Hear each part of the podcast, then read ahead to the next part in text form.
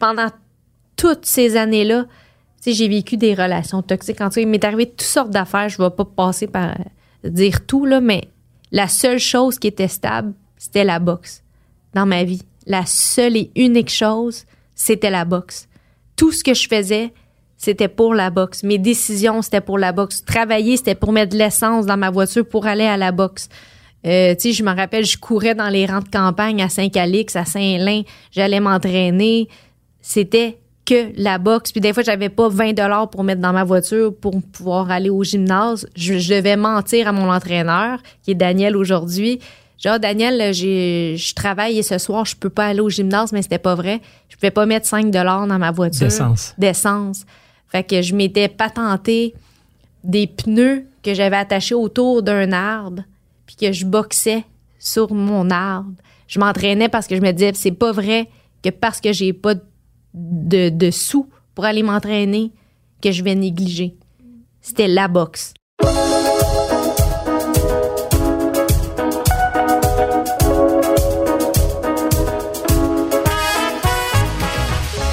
Bonjour à tous, bienvenue à un nouvel épisode de Contact. On dit souvent de manière métaphorique, avant de relever un grand défi, qu'on s'apprête à monter dans le ring. Pour mon invité de cette semaine, monter dans le ring n'a rien d'une métaphore. Kim Clavel gagne sa vie à la sueur de son front et avec ses deux points dans le ring, elle était jusqu'au 13 janvier 2023 la championne du monde dans la catégorie mi-mouche. Sa défaite par décision unanime des juges ce soir-là a été très, très difficile à encaisser. On va revenir là-dessus. Mais passée pour abandonner le sport qu'elle aime, elle repart à la conquête de son titre de championne le 28 avril lors d'un combat qui sera disputé à Montréal. Kim Clavel, bonjour. Bonjour, merci de l'invitation. Bienvenue à bord. Oui. Bienvenue euh, dans le ring. On monte dans le ring ensemble aujourd'hui. je suis pas sûr que je veux monter dans le ring avec toi. On avait convenu de se tutoyer la dernière fois. Euh, est-ce qu'il t'arrive de t'entraîner avec des, des gars? Oui, souvent, j'ai quelqu'un qui s'appelle Steve. C'est un gars qui met les gants avec tout le monde depuis des années. Puis euh, c'est un gars qui m'aide énormément dans ma progression. Tu il est capable de mettre la bonne pression. Puis, euh, tu sais, même si je le touche ou je le frappe, mhm. il n'y a pas son ego d'homme qui a envie de te faire mal par la suite. Il y en a des fois, surtout les jeunes. Quand tu commences à mettre, euh, faire du sparring, mettre les gants à l'entraînement avec des jeunes qui ont 14, 15, 16 ans, des adolescents. Plus euh, primes. Plus primes. Des fois, quand que tu réussis à les toucher, ils sont frustrés puis ils te le font ressentir par la suite. ils peuvent devenir plus violents. Plus violents. Fait que c'est mieux de faire avec des gens aguerris, des gars qui ont beaucoup d'expérience puis qui n'ont rien à prouver aussi. Euh. Est-ce que tu peux les déstabiliser? Des, des, fois, oui, parce que par ma vitesse, les mimouches, on est rapide. Fait que des fois, on a une vitesse qui est euh, surprenante, puis je pense que des fois, j'ai réussi à surprendre euh, quelques hommes. Sauf qu'évidemment, quand on pèse quoi, 108 livres, 108 livres, la force de sa droite, même donnée avec la plus grande des dextérités, une hanche qui va accompagner la chose, t'as pas le même poids que quelqu'un ben qui a 150, 160, 200 livres. Exactement. C'est pour ça que, tu sais, dans la boxe, on a des catégories de poids parce que ça fait vraiment une grosse différence, euh, tu sais, quand on met les gants avec même des filles plus pesantes qui sont 130, 140 livres. Grosse différence. Il y a une grosse différence. Euh, je veux pas euh, commencer cet entretien de manière controversée, mais puisqu'on parle de de se retrouver dans le ring avec des gars. Euh, il y a de plus en plus de sports où il y a des athlètes trans, donc euh, des, des, femmes trans euh, qui, à la naissance, étaient des gars. En piscine, en athlétisme, c'était toléré jusqu'à récemment. Je pense que la Fédération internationale d'athlétisme vient dire non. Mm-hmm. on va respecter les sexes à la naissance. J'ai lu que si la personne a eu sa puberté mm-hmm. en tant qu'homme, je pense qu'ils sont refusés pour venir participer en tant que femme. C'est-tu ça que j'ai entendu? Il me semble qu'il y a ben, en tout cas, quelque chose par rapport à la puberté. martial art, il y avait des euh, femmes trans qui combattaient, puis je me disais, ça n'a pas de sens, justement pour ce qu'on vient de se dire. c'est dangereux, moi, j'ai l'impression, parce que, tu sais, contrairement euh, à, du basketball ou du soccer, que c'est plutôt de l'agilité, des sports de combat, c'est une, une, force physique, c'est dangereux, euh, c'est des coups à la tête. Donc, c'est certain moi, j'ai aucun ego là-dessus. Un homme est plus fort qu'une femme. Donc, je pense que ça peut. C'est pas la même biologie, puis ça peut devenir dangereux. Est-ce qu'il y a déjà eu un cas de figure où on t'a dit tu pourrais avoir affronté euh, une athlète en boxe qui est une athlète trans? Non, ça m'est jamais arrivé. Parce que ça existe en boxe, j'imagine. Ben, on en entend parler un petit peu. Euh, je crois que ça commence, mais moi, j'ai jamais eu d'expérience euh, comme ça. Et tu refuserais un, max, un match si on disait ton adversaire euh, est, est, une femme trans? Oui, parce que je trouve il y a un garçon à mon gymnase qui boxe la même catégorie de poids que moi. Puis des fois, on met les gants Un ensemble, un mi-mouche. Puis il est définitivement beaucoup plus fort que moi physiquement. Là, euh, j'ai beau être rapide, agile, ça reste que les coups de poing sont beaucoup plus durs. Puis si euh, c'était une femme qui est le même poids que moi, mais qui a eu sa puberté en tant Mhm. qu'homme, euh, je pense que physiquement, cette femme, cette femme-là serait plus forte physiquement que moi. Euh, Parce qu'il y a des dangers. il y a des dangers. Ouais. Parce que dans le ring, il y a le respect des poids. Euh, justement, on en parlait tout à l'heure parce que on peut pas boxer contre quelqu'un qui serait plus grand et fort et lourd surtout. Exactement. Euh, T'es-tu déjà senti débordé par une adversaire? pas débordée. Euh, je me suis jamais sentie en danger, mais il m'est déjà arrivé de recevoir un coup de poing puis de me dire, OK, cette fille-là cogne dur, je pourrais perdre ce combat-là par knockout. Je pourrais me faire passer le chaos. Je dois être vigilante, je dois avoir une bonne défensive. C'était euh, mon combat contre Maria Vargas. C'est une fille que j'ai boxée l'été passé, euh, l'été 2021 au Parc Jarry. Puis au deuxième round, j'ai regardé la vidéo, puis on voit vraiment, à un moment donné, elle me donne avec sa main droite directement sur le menton. Puis le coup était précis, était fort, puis on voit mes genoux qui Fléchissent. fléchir. Puis dans ma tête, à ce moment-là, là, ça s'est passé en une fraction de seconde, mais on dirait que c'était comme 15 secondes. Je me suis dit, oh mon Dieu, ce combat-là, je peux définitivement le perdre par knockout si je suis pas prudente. J'essaie d'entrer justement dans la tête, euh, ben, dans la tienne ou d'un boxeur au moment où on est dans le ring. Ouais. Parce qu'il y a beaucoup de choses qui se passent en même temps. Il y a la vitesse des échanges Mm-hmm. et nécessairement, vous devez penser en même temps. Ouais. Il y a les réflexes, il y a le conditionnement qui joue, j'imagine, un rôle important. Beaucoup. Mais est-ce que tu te vois boxer? Est-ce que tu te parles? Est-ce qu'il y a un dialogue intérieur ou il n'y a pas d'espace pour ça? les moments où j'ai le mieux performé, c'est les moments où je me suis le moins parlé, que j'ai eu le moins besoin de me parler, tellement que tu vois tout ce qui se passe. Tu as tellement eu une bonne préparation que dans le ring, tout se fait tout seul. Est-ce que le temps se dilate à ce moment-là? Le temps, on qu'en dirait une que- seconde, tu vis plein de choses? Oui, ça fait un peu ça. Je sais pas si tu as déjà vu le film un peu La Matrice. Oui. quand que tu es vraiment au pic, excuse-moi pour l'anglicisme, au sommet de ton art, ça fait un peu cet effet-là. Tu as l'impression que c'est au ralenti, que tu vois tout ce qui se passe. Tu sais où tu es dans le ring. Euh, tu sais pourquoi tu fais ça. Tu sais tes, tes mains sont placées où. Tu sais ce que tu vas faire. Tout devient facile. Tout devient un réflexe. Puis c'est comme ça que j'ai gagné mon championnat du monde contre Gomez. C'est ce sentiment-là D'être en contrôle. d'être en contrôle, d'être dans ta zone.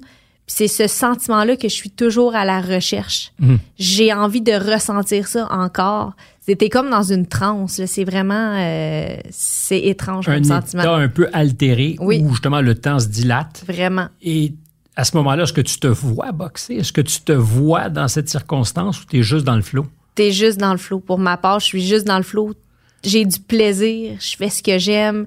Je suis prête. Je suis en pleine confiance.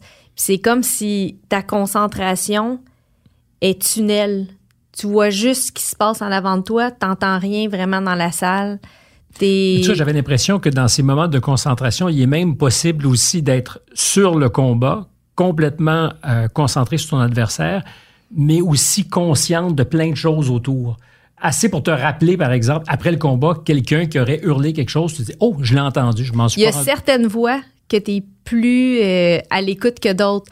Comme mes entraîneurs dans le coin, euh, je suis tellement habituée à l'entraînement, en sparring, au gymnase, d'entendre leur voix tout le temps, tout le temps, tout le temps, que même quand que je suis en combat, c'est comme si c'est connecté. C'est quasiment s'il y avait une manette de jeu vidéo, Hum? puis moi, je fais... entre l'entraîneur et toi. Et moi, exactement.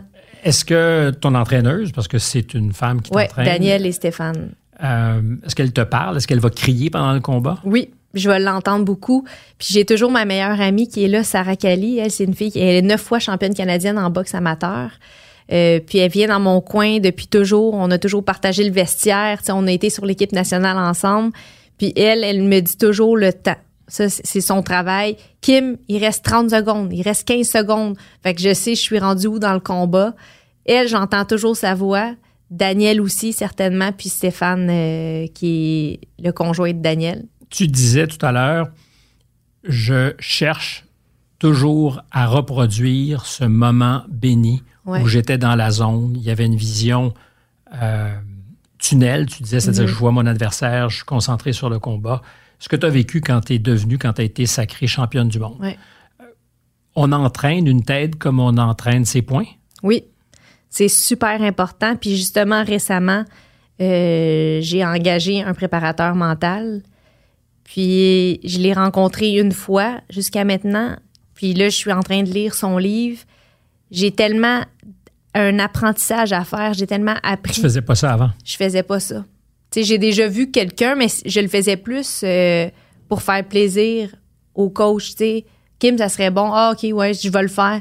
Mais là, ça venait vraiment de moi cette fois-ci. Puis l'élément déclencheur, c'est sûr que c'est ma défaite. Puis. Euh, je veux dire qu'avant ça, tu sentais pas le besoin d'avoir quelqu'un pour s'occuper de ta tête. Non. Puis je sais pas, c'est pas de l'orgueil. Je pense que chaque chose est en son temps. Euh, puis quand il faut que ça vienne de toi. Tu sais, quand tu le fais pour les autres, c'est, ça n'a pas le même effet que quand tu le fais pour toi. Cette fois-ci, oui, c'est l'élément déclencheur. Euh, j'ai Il fallait perdre donc pour ouvrir. Pour ouvrir cette porte-là, pour me poser les bonnes questions. Puis en ce moment, je vais bien. Euh, j'ai pas appelé ce préparateur-là parce que je vais pas bien. Mais comme il m'a expliqué, il me dit Kim, moi, je suis pas euh, un patcheux quand ça va pas bien. C'est un travail, préparation mentale. Constant. C'est constant. C'est comme ma préparation physique, c'est à l'année longue que je travaille mes muscles, l'agilité, la technique, la boxe, on fait ça à l'année longue, mais mental, c'est la même chose aussi. Ça se travaille. Puis j'ai tellement eu un déclic dernièrement, depuis que j'ai lu son livre, euh, que je l'ai rencontré, puis j'ai déjà hâte à ma prochaine rencontre, c'est exceptionnel. Parce que j'ai un souvenir, moi, d'une très longue conversation avec un des plus grands champions de l'histoire canadienne, tout sport confondu, Michael Kingsbury, euh, qui, euh, en, ski, n'est-ce pas, est, une légende et qui continue à performer. Et il me disait que là où ils sont, c'est plus le talent brut qui fait la différence. C'est-à-dire qu'ils sont tous très talentueux. Ils ont tous cette capacité acrobatique. Ils sont tous super entraînés. La différence, ça se joue entre les deux oreilles tout le temps, Exactement. tout le temps, tout le temps sais, exemple, mon combat le, 13 janvier, la fille était super bonne, puis je suis rendue là aussi. J'ai perdu ce combat-là entre mes deux oreilles.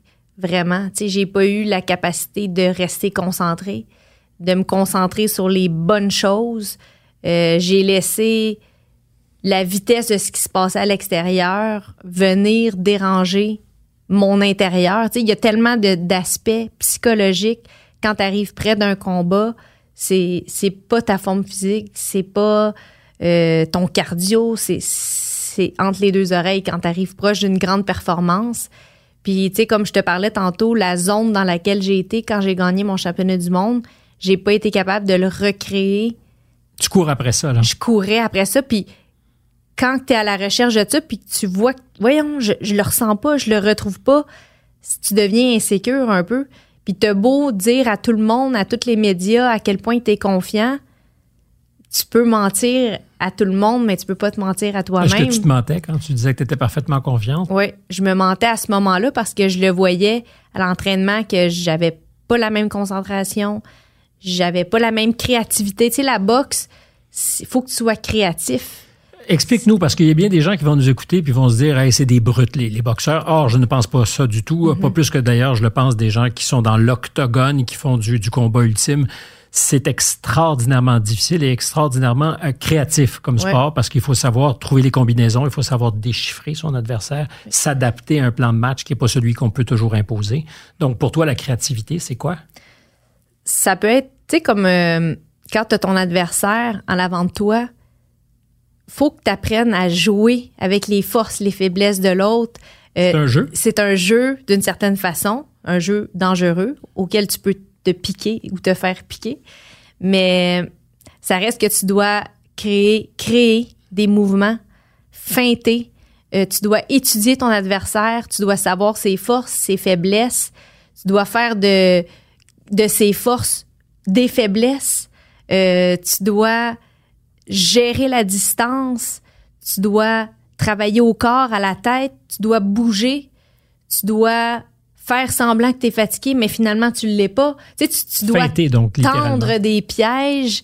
Euh, Puis ça se travaille au gymnase. Ça se travaille pas seulement la soirée du combat, tu sais. Fait que c'est un travail constant. Quand on est sur le sac, tu sais, autant qu'on va travailler des fois euh, très physique, la même combinaison 100 fois, mais des fois, ça va être un round euh, à ma guise, freestyle, on peut dire que on va, ça va demander énormément de créativité. Euh, Et tu n'arriveras pas, à a- passer la combinaison que tu voudrais passer. Exactement. Puis il n'y a pas de limite dans ce sport-là. Tu peux faire ce que tu veux. Tu peux inventer des mouvements En respectant les en règles. respectant les règles, mais la marge, t'as beaucoup de jeux, là, tu sais. Il faut surtout pas montrer à l'adversaire que tu peux avoir peur. Non. Et- Est-ce qu'un boxeur contrôle son visage, ses émotions? Parce que des fois, la peur, on la contrôle pas. hein. C'est c'est l'œil qui, à un moment donné, quand les genoux fléchissent, tu parlais tout à l'heure d'un coup, euh, si tu te rends compte que les genoux sont en train de fléchir, il se peut aussi que dans tes yeux, pendant une fraction de seconde, Puis as c'est- l'air de quelqu'un qui a maintenant peur. C'est sûr que l'adversaire se le voit. Tu sais, quand on boxe, on est avec quelqu'un, puis tu vois que tu le fatigues, tu vois qu'il est fatigué, que tu lui as fait mal au corps. Nous, on le voit, puis on devient comme des prédateurs. Pas parce comme. que on, de- on est des prédateurs. Puis euh, c'est comme si le, le lion, il mord une patte à la gazelle, puis elle court moins vite. Peux me croire qu'il va être opportuniste, puis qu'il va, il va y aller. Tu sais, c'est la même chose un petit peu, là. Fait que de- quand tu arrives dans le ring, tu veux être tout sauf la proie. La gazelle. Ouais, tu peux pas être la gazelle. Si t'es une gazelle, t'es mieux de courir vite. En janvier dernier, Ouais. soupçonnais-tu que tu allais être la gazelle? J'avais pas la confiance que j'aurais dû avoir, ni la concentration que j'aurais dû avoir. Euh, dernièrement, quand j'ai rencontré euh, mon préparateur, on m'a expliqué les types de concentration. Puis cette soirée-là, j'avais une concentration, on appelle ça interne large. Explique, c'est quoi la distinction? Puis cette soirée-là, j'aurais dû avoir une concentration externe étroite. Fait que moi, j'avais une, une concentration interne large. Ça veut dire quand j'étais dans le coin, au lieu de me concentrer que sur mon entraîneur, ce qu'elle était en train de me dire, moi, je me parlais de toutes sortes d'affaires à. Oh mon Dieu, le combat, il est plus dur que je pensais. Elle cogne assez dur, là, ça va pas bien, je suis pas sûre que j'ai gagné ce round-là. Oups, j'ai oublié de respirer, il faut que je respire. Puis t'as une minute, pendant que tu dis tout ça, je, je me rappelais pas d'un conseil de ce que mon entraîneur me disait. Fait que c'est important dans des moments comme ça de choisir la bonne concentration. Il y en a plein qui existent. Mais c'est parce que il y a le risque, quand on pense perdre le contrôle, que l'orgueil prenne le dessus. Ouais. Euh, et, et ça, quand l'orgueil rentre en ligne de compte, tu es plus concentré. là. Tu t'écoutes toi et ton dialogue intérieur. Exactement. Puis ça peut te tendre des pièges, tu sais. Souvent, euh, Es-tu un peu orgueilleuse? je suis très orgueilleuse. Je suis très orgueilleuse. C'est bon. Il en faut. Euh, je suis dure avec moi. Euh, J'ai une facilité à me taper sur la tête aussi. Ce qui n'est pas toujours bon. ce qui est pas toujours bon. Tu sais, après ma défaite, j'ai tellement, j'avais tellement honte, Honte est le mot. humiliée. Je me sentais humiliée.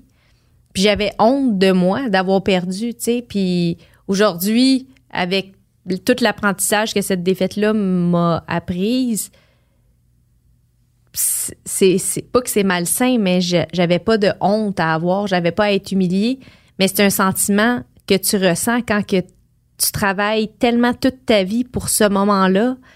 Euh, les gens achètent, achètent des billets pour venir te voir. Le- les, les médias, il y avait un engouement autour de. Puis tu sais, t'as l'impression de tout laisser d'avoir laissé tomber les gens. Que c'est ton moment et que tu n'es pas à la hauteur. Ouais, d'avoir déçu mes parents, d'avoir déçu les médias, d'avoir déçu les fans, d'avoir déçu les jeunes filles qui me regardent, d'avoir. Tu sais, t'as l'impression de tout ça.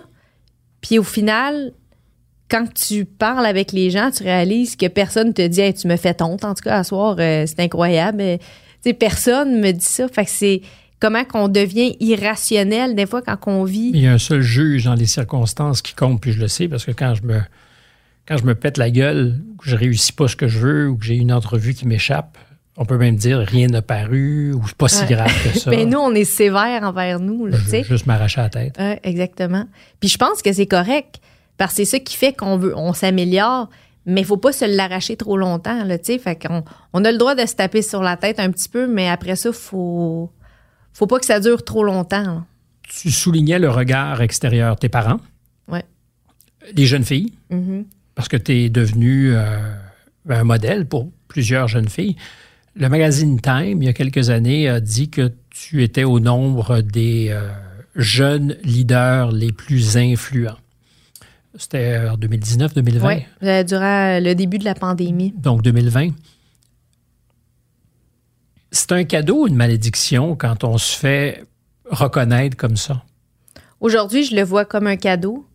Euh, au début, je me sentais un peu, euh, tu sais, le syndrome de l'imposteur. Mhm. Dis, Voyons donc. euh, Pourquoi moi? pourquoi moi? J'ai dit, un leader, je trouvais ça gros comme mot pour où ce que j'étais dans ma tête. Je me voyais pas, moi, de cette manière-là. Puis avec le temps, tu réalises que c'est vrai que tu as accompli des grandes choses. Puis on a le droit d'être fier de nous. Tu sais, aujourd'hui, je suis fière de mon parcours. Puis j'ai eu des, des personnes, des adultes, des parents qui m'envoyaient des photos de leur jeune fille.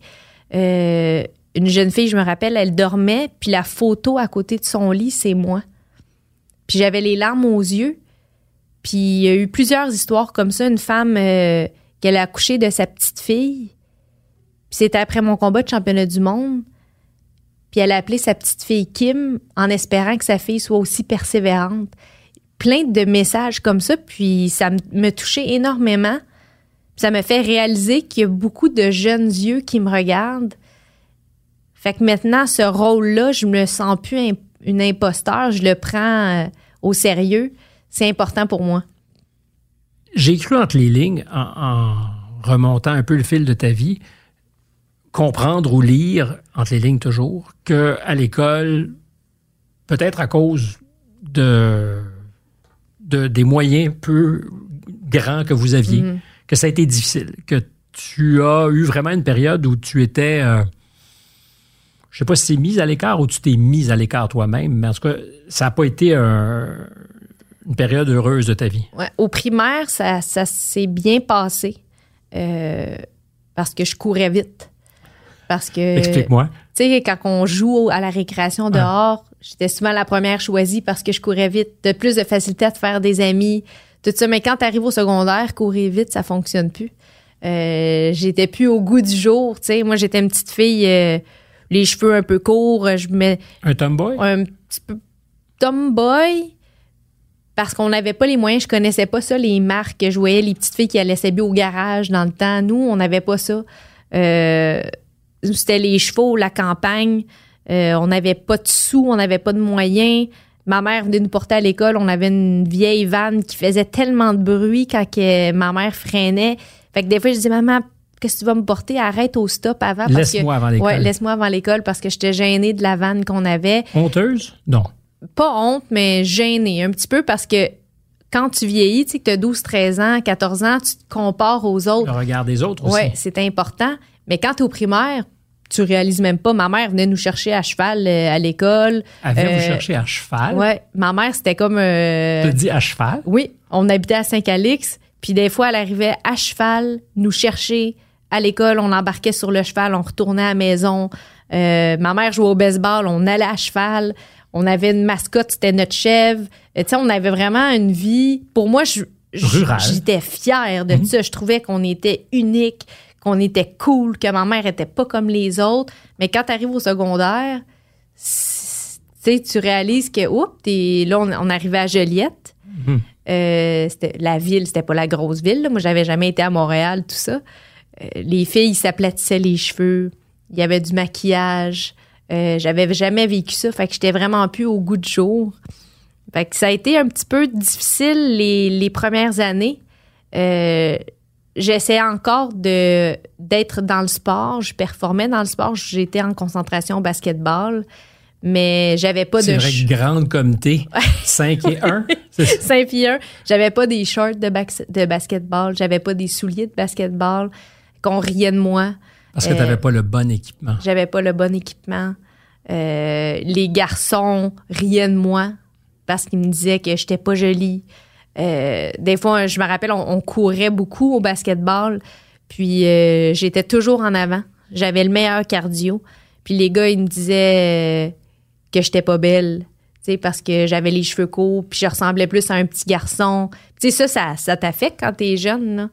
Mais en vieillissant, à un moment donné, j'ai changé. J'ai eu des amis qui m'ont appris comment me peigner, comment euh, me maquiller un petit peu, puis ça s'est passé. Mais les, les premières années, puis j'étais minuscule. Tu sais, à 12 ans, quand je suis rentrée au secondaire, les gens... Coudon, t'es au secondaire, toi? Je pensais que t'étais en quatrième année. Tu fais qu'on riait de moi parce que j'étais minuscule, Toute petite. minus- toute petite, toute Mi-mouche. menue, mi-mouche. puis ensuite de ça, euh, vers la fin du secondaire, j'ai commencé à boxer, à rentrer au gymnase de 15 boxe. ans? J'avais 15 ans, j'étais en secondaire 4. Puis euh, ça m'a donné beaucoup de confiance, la boxe. Ça m'a donné confiance en moi. Ça m'a fait rencontrer des gens extraordinaires. Euh, ça m'a fait comprendre beaucoup de choses. Ça m'a donné une belle discipline. Puis dans le ring, plus que je prenais confiance dans le ring, plus que je, prenais confiance dans ma vie aussi. Mais dirais-tu que la femme que tu es, je dis bien la femme que tu es, euh, donc qui avait des doutes, peut-être des complexes quand elle était jeune, c'est d'une certaine manière faite dans le ring. Ce qui serait paradoxal parce que c'est pas là où on est, euh, j'aime pas le mot, mais le, plus féminin, mais que tu as pris la pleine mesure de ce que c'était en allant dans le ring chercher la confiance dont tu n'avais pas.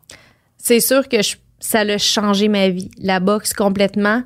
Euh, quand j'ai commencé à boxer, c'est devenu une obsession.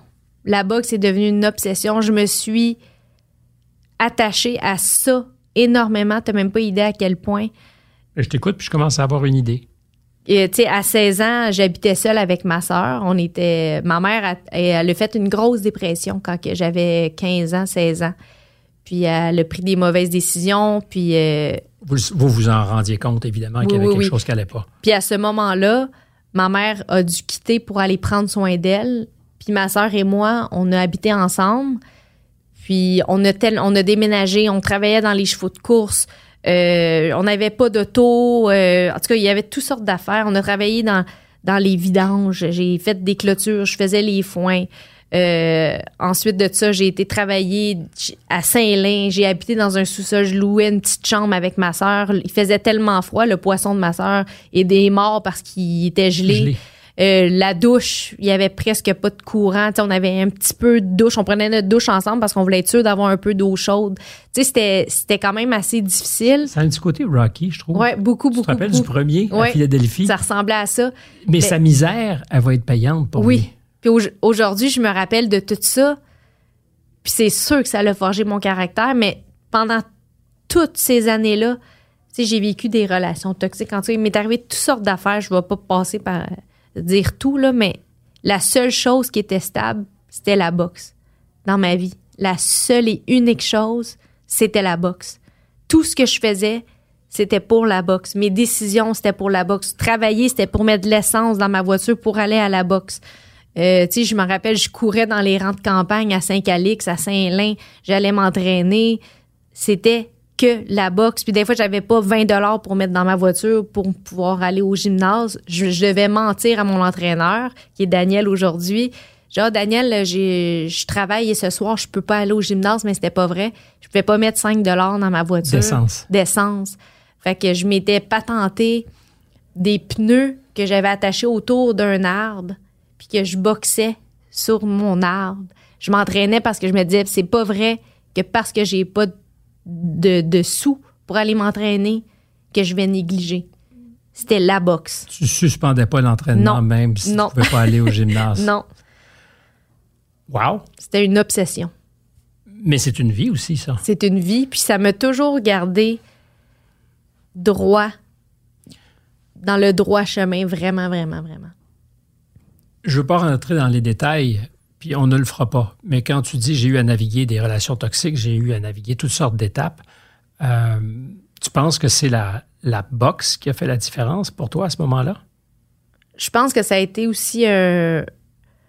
Parce qu'on est vulnérable à 15, 16 ou 17 ans. On n'a pas encore le bagage de la jeune femme que tu es devenue aujourd'hui à 30 quelques années. Là. Non, non, non. Puis aujourd'hui, je ne changerais rien.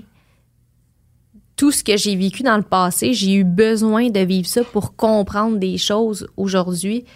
Euh, j'avais un certain pattern, on peut dire, euh, avec les, les, les chums que je, je fréquentais. Puis il a fallu que je vive ça pour comprendre des choses, pour sortir de certains patterns. Puis la boxe a été euh, un certain défoulement des gens de qualité autour de moi. Je me rappelle, euh, j'avais des amis qui allaient au cégep, qui allaient à l'université, euh, qui faisaient des bacs. Daniel, Stéphane, qui sont des gens super éduqués. Moi, j'étais une décrocheuse scolaire à ce moment-là. Tu sais, j'ai pas fini mon secondaire 5 à ce moment-là. Puis quand j'ai déménagé à Montréal chez Ariane Fortin, c'est une fille qui est allée aux Jeux olympiques dans la boxe, était plus vieille que moi. C'était un peu un modèle que... Ton mentor? un peu un mentor à ce moment-là. Puis elle m'a tellement motivée à retourner à l'école. Elle m'aidait, elle me louait une chambre que je payais pas trop cher. Fait que ça m'a permis de retomber sur mes pattes, de pouvoir aller finir des choses que j'avais mis sur pause parce que j'avais pu le temps, je devais travailler pour payer mon loyer vu que ma mère était pas là. Euh, et finir tes études. Finir mes études. Parce que tu es infirmière auxiliaire. Oui, aussi. Donc, quand j'ai recommencé, euh, j'ai fini mon secondaire 5, j'allais le matin, tous les matins, à l'école des adultes pour faire mon secondaire 5. Puis ensuite de ça, les après-midi, j'étais un peu à la boxe. Puis de 2h à 10h30, je faisais mon cours d'infirmière auxiliaire. Fait aujourd'hui, je, regarde ça, je me dis, mon Dieu, comment que j'ai fait pour tout faire ça, puis performer, puis je ne sais pas comment que j'ai fait. Tu as toujours eu une vision de ton destin, c'est-à-dire qu'un jour, tu allais euh, décrocher un titre ou une médaille olympique? Oui, je, voulais toujours, j'ai dit un jour, je vais être championne du monde. Ça a toujours été ça. Tu te rappelles du jour où tu t'es dit c'est possible? Dès que je suis rentrée dans un gymnase de boxe, je me rappellerai toujours. Pas de doute. Je voulais faire ça. Je savais pas si ça existait. Parce qu'à ce moment-là, je voyais pas de femmes boxer. Il y en avait. Et Daniel Bouchard boxait. Il y mhm. avait Christy Martin. Tu dans le temps, il y avait des femmes qui boxaient, mais on les voyait pas. C'était pas médiatisé comme aujourd'hui. Euh, j'allais voir Luciane Boutet boxer au Centre Bell. Je voyais pas beaucoup, vraiment de femmes boxer. Euh, je voyais plus ça en boxe amateur, mais professionnel, moi, c'est ça qui m'a toujours attiré, qui m'a toujours intéressé, encore plus qu'une médaille olympique. Moi, c'était la boxe professionnelle. Il y avait quelque chose qui venait me chercher. Il reste que c'est encore deux univers très distincts que la boxe professionnelle chez les gars et la boxe professionnelle chez les femmes, même s'il y a des pas de géants qui s'accomplissent. Oui. Les bourses, c'est pas comparable. C'est pas comparable, mais ça commence quand même. Il y a eu des filles qui ont touché leur premier million. Euh, aux États-Unis, qui ont rempli le Madison Square Garden à New York, euh, qui font des grosses finales. Aujourd'hui, les promoteurs signent les femmes. Avant, ben, les promoteurs signaient pas les femmes. C'était un combat de femmes, c'était comme une attraction spéciale durant la soirée. Maintenant, on va voir des galas de boxe. Il y a deux, trois, quatre combats de femmes. Les gens s'intéressent.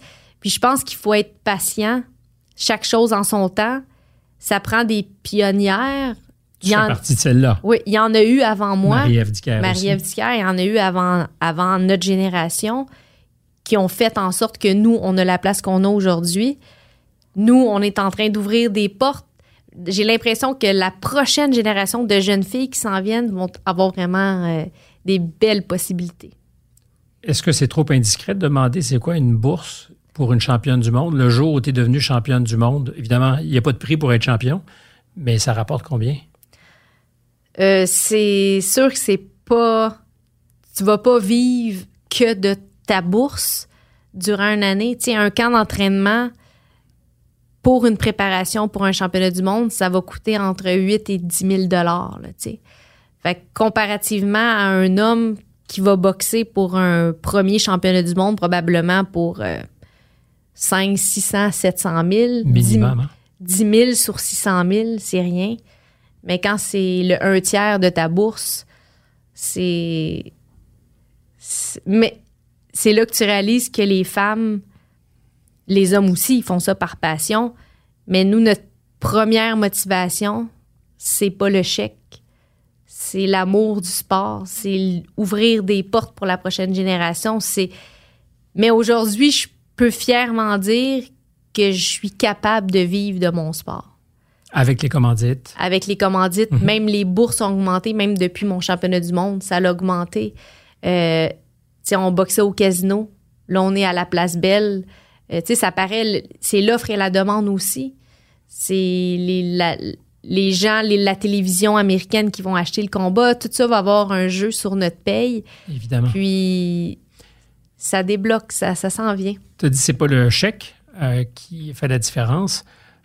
Sans jeu de mots trop facile, l'échec peut faire la différence. Je veux pas qu'on s'attarde longtemps là-dessus, mais au moment où on s'est vu, quand tu es venu euh, au monde à l'envers, tu n'avais pas encore euh, visionné le combat où tu as perdu. L'as-tu fait depuis? J'ai pas fait encore. Tu as peur? Non, je, je- là, je suis tellement bien. Donc, tu veux pas t'exposer à non, ça? je suis bien dans ma tête, je suis motivée. Euh, Daniel et moi, on s'est dit, on voulait l'écouter après mon combat, là. Après ce combat-là, là, ça me sert à rien. Je veux pas me Après celui remettre. du 28 après celui du 28 avril. Là, j'ai pas envie de, de me remettre dans des émotions tout de suite. euh, analyser, c'est, c'est pas la même adversaire qu'on a. Si c'est elle qu'on affrontait le 28, c'est sûr qu'on le regardait pour pouvoir analyser. Mais là, on est Ailleurs. on est ailleurs. Mais c'est sûr que je vais l'écouter parce que probablement que je vais réaffronter cette fille-là éventuellement. Je veux un rematch. Je veux régler ça. J'ai pas une douleur, mais un écharde, puis j'ai envie de l'enlever. Tu sais, euh, c'est comme tu ça. que- marches, tu sens ça dans oui, ton pied. je le sens. Mais pour l'instant, je veux tellement être focus sur le 28 que je veux pas de distraction inutile. Ça va être important de le regarder, mais je sens pas l'urgence de le faire maintenant. On a tout à l'heure parlé de préparation mentale. C'est important parce que des fois dans nos vies où euh, on n'a rien changé à notre diète, rien changé à nos habitudes, puis on se réveille un matin, on ne sait pas pourquoi on n'est pas dans notre assiette. L'avantage, quand c'est une vie normale, ben, tu peux dire je vais me coucher puis demain ça sera mieux. Si c'est le jour de ton combat, je suis sûr que ça t'est déjà arrivé. Moi, ça m'arrive des fois avant une émission, je ne sais pas pourquoi, il ne s'est rien passé. Puis je sens que je suis pas autant Ouais. dans mon assiette. Dans et cette zone-là. Il faut que je la crée. Il faut que je la crée. Il faut que je réussisse à me mettre dedans. Euh, As-tu appris à faire ça? Là, je suis vraiment en apprentissage de le faire. Je croyais que j'étais capable de le faire avant. Pourquoi que j'ai jamais contacté un préparateur mental? Je pense pas que j'étais au-dessus de mes affaires. Mais un peu. mais peut-être un peu. Tu sais, des fois, on pense qu'on a les outils qu'il faut, mais on les connaît pas tous, les outils. J'avais les outils que je connaissais, mais des fois, ça en prend d'autres. Puis, je te dis, j'ai tellement hâte de mettre en travail ce que je vais apprendre dans les prochaines semaines, prochains mois. Ça va être grandiose. La préparation physique. La discipline, de façon générale. Moi, je dis toujours, je me répète, que la discipline, c'est pas une contrainte, c'est une liberté. C'est-à-dire, quand on est très discipliné, on a plein d'espace pour être détendu, pour s'ouvrir à des opportunités, parce que justement, on s'acquitte de tout ce qu'on doit faire. Quand on repousse, quand on n'a pas de discipline, on est toujours dans la mauvaise conscience. Est-ce que tu vois ça comme une- un fardeau, l'entraînement et la discipline qui vient avec ça, Non. ou un- une espèce de, de- de cadeau? la discipline, c'est quelque, c'est la seule chose que je connais. Et ça fait 17 ans que je boxe maintenant, puis j'ai la motivation et la discipline, c'est deux choses différentes. La discipline, ça se peut qu'une journée, tu te lèves le matin, ça, me, ça me tente pas à matin. Mais quand tu te rappelles pourquoi que tu le fais, pourquoi que tu as besoin d'y aller à cet entraînement-là, tu te rappelles que tu as besoin de chaque entraînement pour devenir meilleur, pour accomplir tes objectifs? C'est jamais gagné alors. C'est jamais gagné d'avance. Tu sais, tu peux pas toujours dire oh, aujourd'hui ça me tente pas. Ah ça je le ferai pas, c'est pas grave. Tu sais, une fois, un c'est pas grave dans un camp d'entraînement, c'est pas si grave, mais s'il y en a six, sept, oups, tu as peut-être perdu 4-5 heures d'entraînement, puis une tactique là, puis une technique là, puis au bout du compte, au bout de 2-3 mois d'entraînement, ça paraît. Fait que tu peux pas te mentir à toi-même, là, tu sais. Puis plus que tu es discipliné, plus que tu as confiance en toi parce que tu sais que tu as fait tout ce que tu devais faire. C'est le secret de la réussite pour toi, cette discipline? Je pense qu'il n'y a, pas de secret, il y a juste le travail. Une pratique. Juste la pratique, juste le travail. Parce que souvent, tu vas voir des gens qui sont hyper talentueux, qui sont pas habitués de travailler parce qu'ils ont toujours eu tout facile. Mais la journée où ça va être difficile, ils seront pas capables d'aller se battre, de, de, de, de travailler, Hmm. d'en faire plus. D'avoir assez faim pour faire l'effort. Ouais. Si tu avais des enfants, parce que je pense que tu en veux, Moi, j'aimerais ça avoir des enfants. leur compliquerais-tu un peu la vie pour faire en sorte justement qu'ils se battent puis qu'ils apprennent à se battre plutôt que tout leur donner? Je les ferais réfléchir, ça c'est certain. Je pense que c'est important de pas tout avoir cru dans le bec, comme on dit. Cuit dans le bec. Cuit, euh, Parce que cuit dans le bec, euh, il faut, il faut mâcher et mastiquer Ouais, ça, plus fort. Cuit dans le bec. Euh, D'apprendre jeune la valeur des choses. C'est que en travaillant, on s'améliore. Euh, en persévérant, on a des réussites. On a peut-être des échecs aussi, puis il faut en avoir. Tu sais, je pense qu'il n'y a rien de mieux qu'un enfant qui apprend à perdre, qui sait comment perdre. Est-ce que ça t'a beaucoup aidé le 13 janvier dernier quand tu as perdu d'avoir appris à perdre plus tôt dans ta vie? Sur le coup, c'était le pire sentiment du monde. Pire sentiment du monde. Mais aujourd'hui, wow, ça m'a. euh, on dirait que ça m'a ouvert une petite porte dans ma tête qui avait jamais été ouverte. Puis j'ai hâte de voir euh, ce, qui, ce qui se cache derrière cette porte-là. Je t'ai posé la question, c'est terriblement personnel, puis probablement d'aucun intérêt euh, dans, dans le cours de notre entretien, mais bon, je vais te la poser. Penses-tu que tu fais peur aux gars? Je pense pas que je leur fais peur, mais je laisse pas rentrer dans ma vie privée beaucoup. Fait que je pense qu'ils ils abandonnent à un moment donné parce que c'est trop difficile à atteindre euh, cette vie privée-là. Qu'est-ce qui fait que tu es si difficile à atteindre? J'ai pas envie d'avoir de distraction en ce moment. On dirait que j'ai. C'est comme je te dis, je suis tellement. C'est une obsession là, de revenir championne du monde. Tu sais, cette obsession-là est depuis que je suis tout petite. Là, j'ai perdu mon titre Tu mondial. te laisseras pas distraire. Puis là, j'ai une obsession d'aller le rechercher. Fait que je peux rien laisser au hasard. Puis imagine que je, je rencontre quelqu'un, c'est l'amour, ça va bien. Puis là, il arrive euh, quelque chose, puis là, j'ai de la peine. Je sais pas, j'ai pas envie d'être distraite. Puis, tu sais, quand tu commences, si j'étais avec un homme depuis 5-10 ans qui est habitué, qui est dans mon mode de vie, c'est quelque c'est une chose, mais une nouveauté d'avoir à m'adapter, de rencontrer sa famille, de, de- de- d'apprendre à se connaître. Puis c'est passionnel au début, puis ça va trop me prendre d'énergie. Ça va jouer dans ma tête peut-être. Je prends pas le risque Hum, en ce moment. C'est une bonne réponse. Euh, si on avait à décrire en 30 secondes, une minute, c'est quoi la discipline? Parce qu'on a parlé du principe, mais ça s'incarne comment? La discipline, pour moi, c'est ma façon de gagner ma vie. C'est la manière d'atteindre les objectifs, de combler mon obsession. Euh, C'est un peu toc alors. c'est un peu toc. Quand je suis en congé, j'ai de la misère à passer mes journées. Voyons, j'ai- pas une, mon horaire. Qu'est-ce que je fais habituellement quand je m'entraîne pas? Je, je le sais plus. Ça, ça fait tellement partie de ma vie. Il y a des journées que ça, ça me tente pas, que je suis un peu plus fatiguée, mais On parle de plusieurs heures d'entraînement physique par jour. plusieurs heures d'entraînement, c'est environ quatre heures par jour, six jours par semaine. Les matins, ça va être très euh, musculation, sprint, euh, préparation physique. C'est vraiment euh, le cardio, le jogging et tout. Puis le soir, après-midi, ça va être euh, la boxe, la tactique, la technique, les sparring d'en- d'entraînement, les pads avec les, les Mhm. entraîneurs, vraiment tout le côté boxe. Puis il va y avoir là, la préparation mentale maintenant qui va faire partie du processus.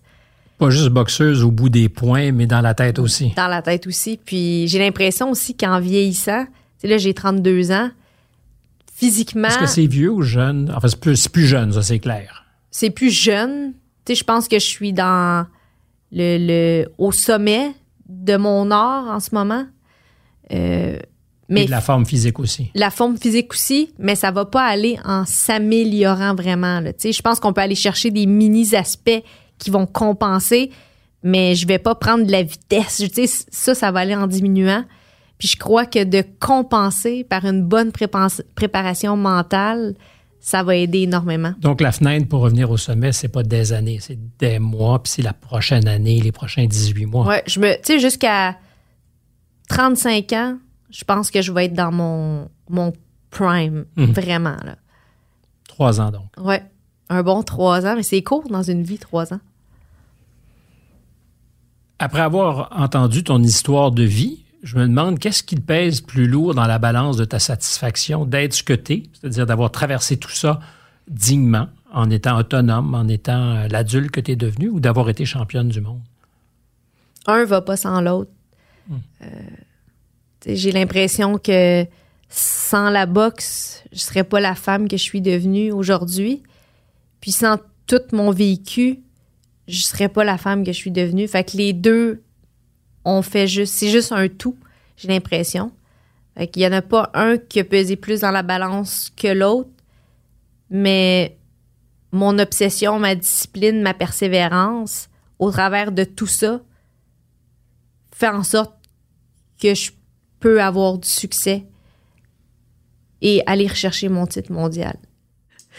C'était un plaisir. J'ai vraiment eu un bonheur total. Ça a été euh, 15 rounds, parce qu'on a fait ça comme chez les, les poids lourds. Oui. 15 rounds euh, extraordinaires. Euh, merci, merci mille fois. Merci, ça me fait vraiment plaisir de parler avec toi. C'était Contact avec la boxeuse Kim Clavel. La recherche était préparée par Marianne Grenon. C'est Lola Mal qui est notre réalisateur. Jean-Olivier Bégin est responsable de, la musique que vous entendez et Jeanne Croteau s'occupe, elle, de nos super réseaux sociaux. On pèse très, très lourd dans le monde des réseaux sociaux. Je vous invite à nous écouter sur YouTube ou sur toutes les autres plateformes où on se trouve parce qu'il y a évidemment une quantité de choix. Euh, Apple, Spotify, cherchez-nous, vous nous trouverez. Merci. Yes, C'est super bon. c'était le fun. C'était Vraiment très, très fun. bon.